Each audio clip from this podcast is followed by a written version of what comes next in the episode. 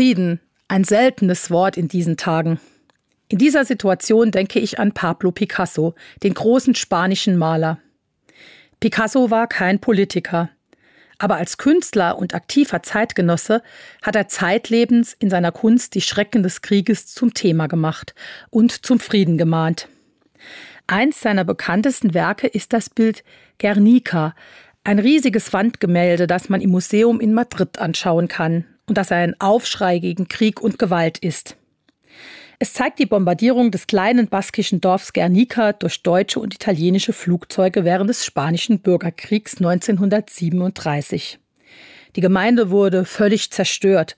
Hunderte von Menschen starben und wurden verletzt, darunter unschuldige Zivilisten.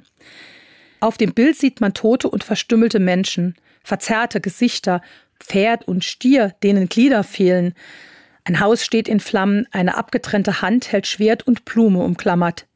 Chaos, Leid und Verzweiflung.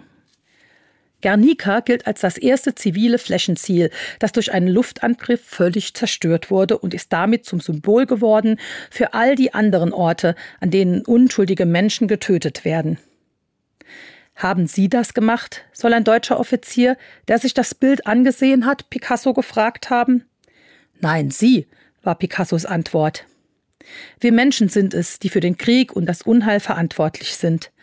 All die Kriege, die schon geführt worden sind, haben uns nicht klüger gemacht.